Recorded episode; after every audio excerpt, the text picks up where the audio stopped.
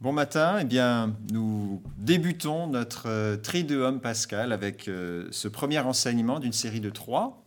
Et nous voulons entrer aussi avec le contexte dans lequel euh, on, a, on a débuté un petit peu cette journée et avec les nouvelles que nous avons reçues hier qui peut-être sont venues assombrir la joie et le sentiment profond que nous avions et les désirs profonds que nous voulions euh, pour vivre ces temps saints, ces jours saints.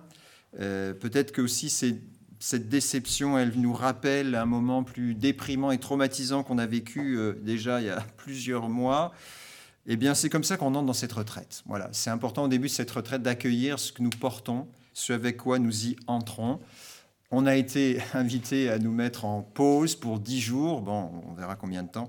Mais en tout cas, on va se mettre en pause pour la fin de semaine. C'est peut-être une bonne opportunité, encore une fois, pour goûter à la retraite. Et il me venait une parole pour débuter euh, euh, cette retraite dans la lettre aux Hébreux. Renonçant à la joie qui lui était proposée, Jésus a enduré la croix en méprisant la honte de ce supplice, et il siège à la droite du trône de Dieu renonçant à la joie qui lui était proposée. C'est une expérience forte, on n'a pas l'habitude de, de nous suggérer de renoncer à la joie, et pourtant il me semble que on est invité au début de cette retraite à renoncer à quelque chose. À la joie qu'on se faisait de pouvoir nous retrouver et enfin célébrer après deux ans, ça fait deux ans qu'on s'est pas retrouvé pour célébrer Pâques, euh, de se retrouver enfin pour célébrer ces jours si importants et si émotionnellement forts dans notre vie chrétienne il y a un renoncement à vivre. Renoncement que Jésus lui-même a vécu. Jésus, il a renoncé à la joie, peut-être, euh, selon les exégètes, c'est cette joie d'être dans la communion divine, en venant parmi nous dans notre humanité. Il a accepté de sortir de cet amour dans la communion de trinitaire pour venir nous rejoindre dans notre humanité. Il a aussi renoncé, d'une certaine manière, à la joie d'une vie humaine, euh, peut-être euh, plus facile. Il a choisi un chemin exigeant. Et il a consenti. Il a consenti à entrer dans ce renoncement. On l'a entendu il y a deux dimanches. Jésus prend une image très forte pour parler de ce renoncement et de, de, la vie qui est appelée à jaillir de ce renoncement. Si le grain de blé tombé en terre ne meurt pas, il reste seul. Mais s'il meurt, il porte beaucoup de fruits. Euh, voilà cette image du grain de blé qui tombe en terre, qui peut rester dans la solitude et la tristesse de la solitude s'il ne renonce pas à quelque chose. Jésus choisit de renoncer pour mourir et porter beaucoup de fruits. Alors on va être invité à rentrer dans ces trois jours saints, nous aussi, avec la liberté dans laquelle Jésus lui-même offre sa vie. Et c'est ce que je nous propose dans ce premier enseignement, c'est de méditer sur la liberté avec laquelle Jésus offre tout. Euh, et, ça va être pour nous un engagement parce qu'on peut être tenté, euh, lorsque nous vivons des, situations éprouvantes comme en ce moment, on peut être tenté de démissionner et de tout lâcher, puis de dire, bah, il n'y a rien pour moi, Pâques, cette année, c'est mort, c'est fini. Pâques, c'est mort.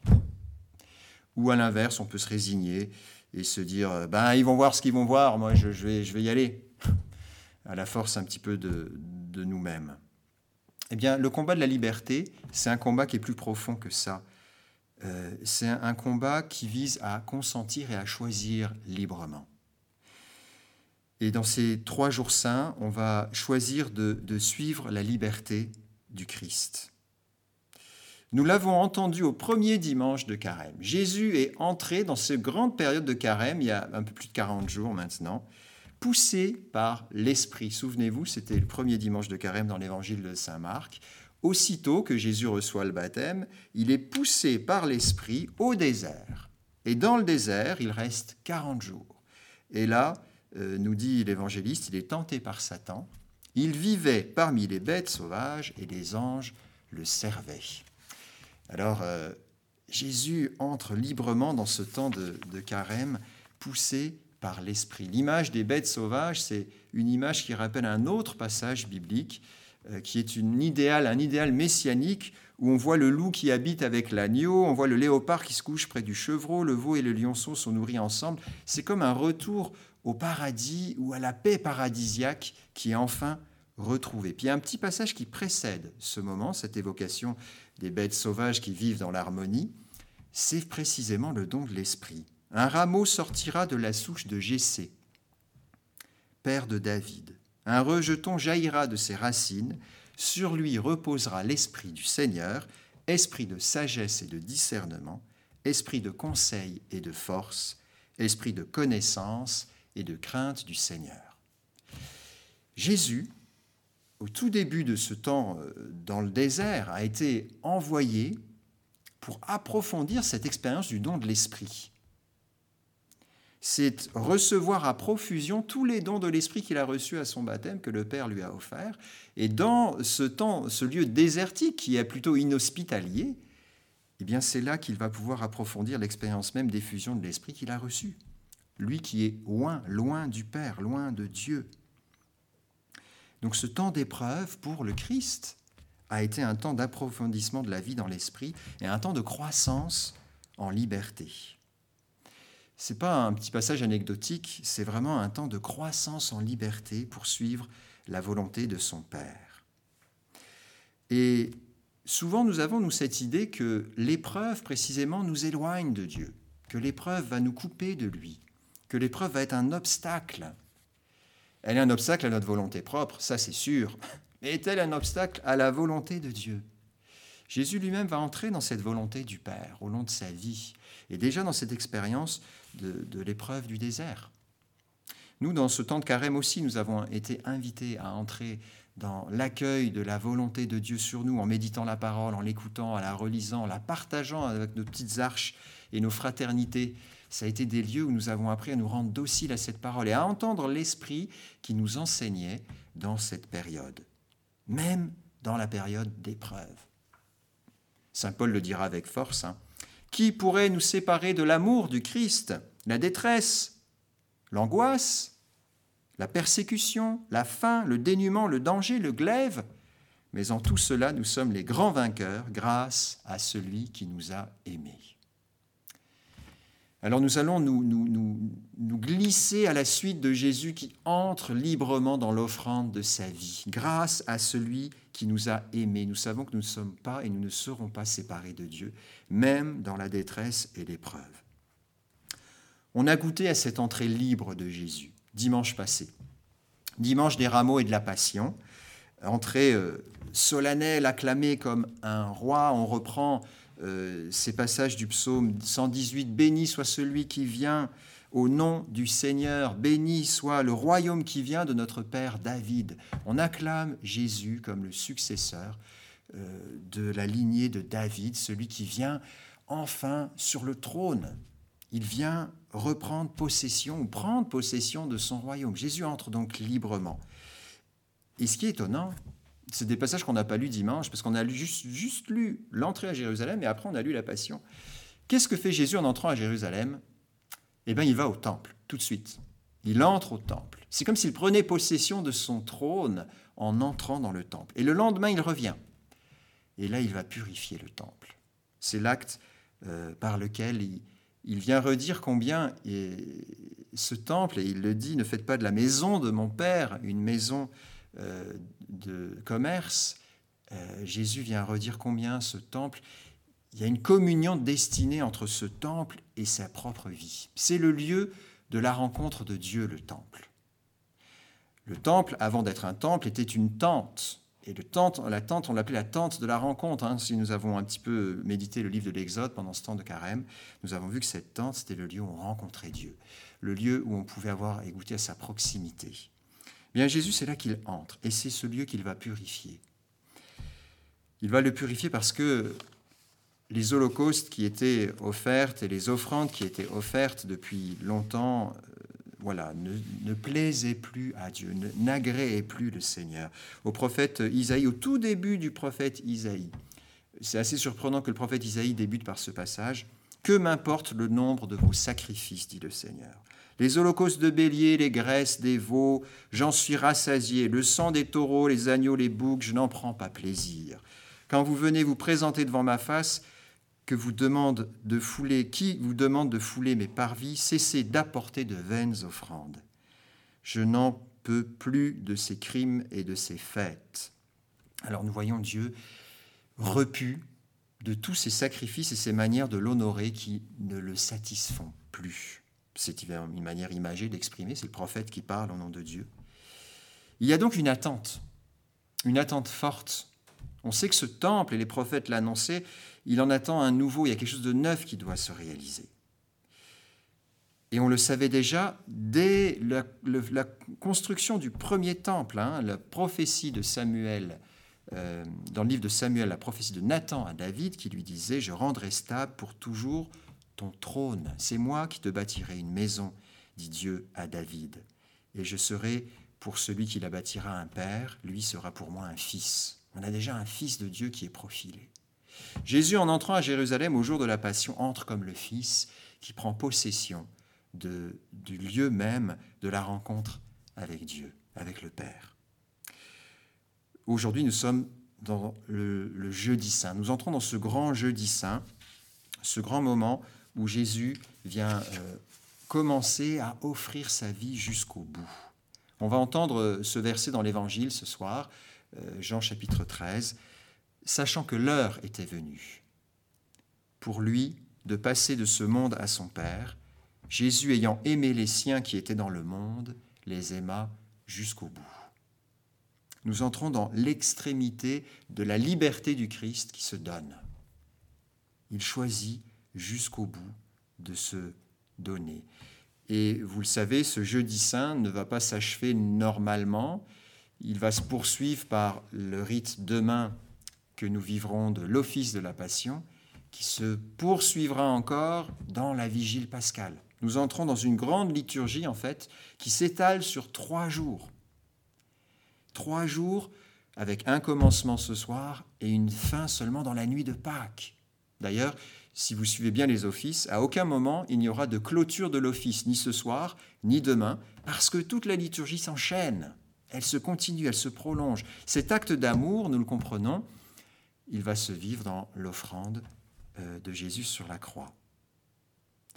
J'aime citer euh, ce passage de la lettre aux, Hébreux qui montre comment Jésus entre dans ce temple, dans ce sanctuaire. Hébreux 9.12, il est entré une fois pour toutes dans le sanctuaire. En répandant non pas le sang de bouc et de jeunes taureaux, on l'a dit, Isaïe, ce sang qui, qui pue au nez de Dieu, mais par son propre sang. De cette manière, il a obtenu une libération définitive nous, méditons en fait dans ces jours l'entrée de, Jésus dans ce temple et réalisant lui-même l'offrande que le temple et le prêtre devaient réaliser. Il y a une préface que l'on dit dans, la messe, dans le temps pascal, qui nous rappelle que Jésus est à la fois euh, le temple, il est à la fois le prêtre et la victime.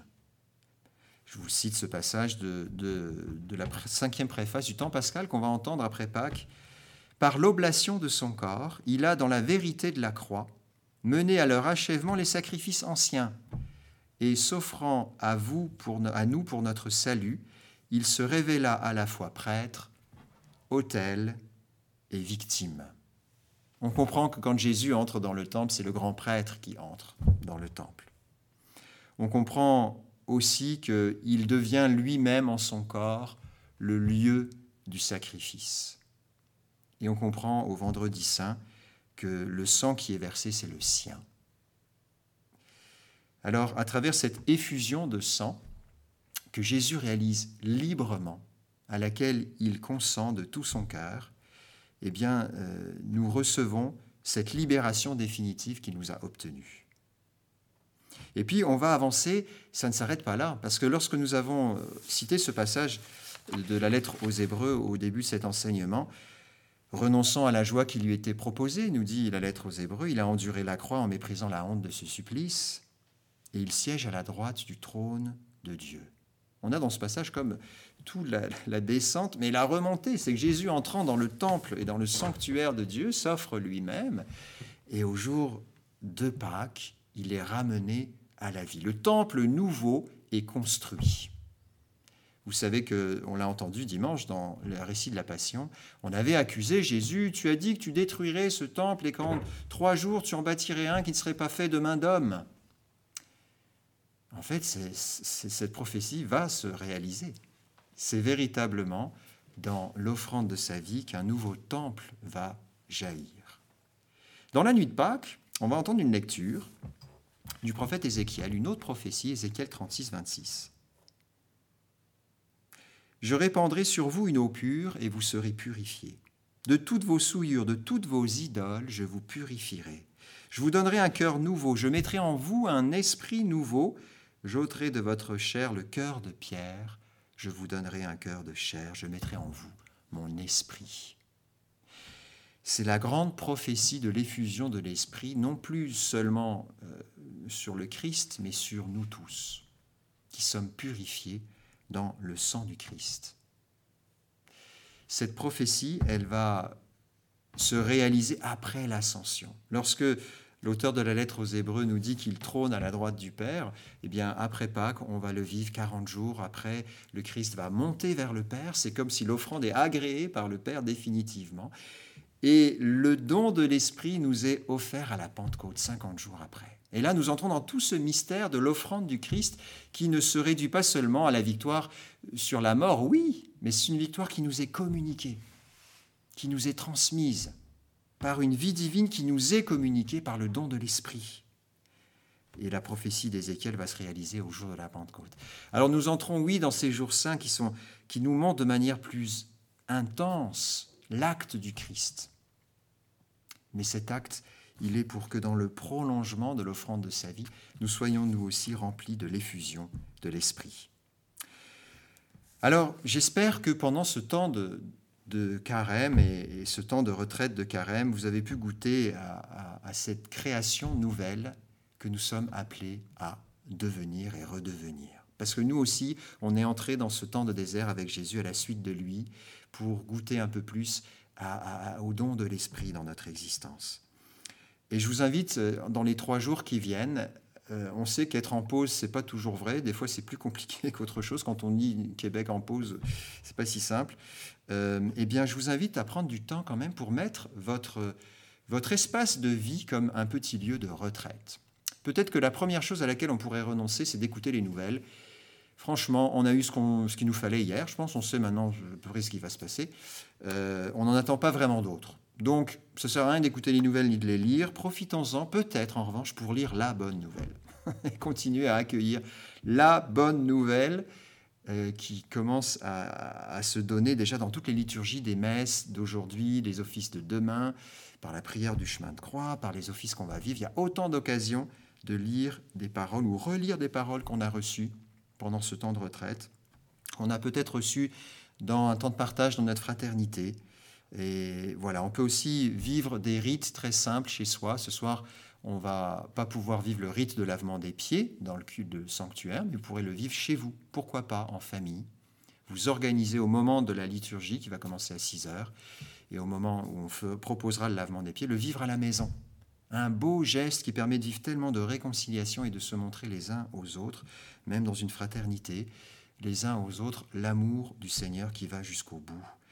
Demain, vous pourrez au long de la journée venir vénérer la croix dans, dans, le, sanctuaire. Euh, vous pourrez aussi euh, participer à l'office de la Passion en écoutant la nouvelle Passion de Saint Jean euh, demain après-midi. Et il y aura à nouveau l'attente du samedi saint. Alors je vous souhaite de profiter vraiment de ce temps qui nous est offert librement pour entrer dans la liberté du Christ qui s'offre jusqu'au bout.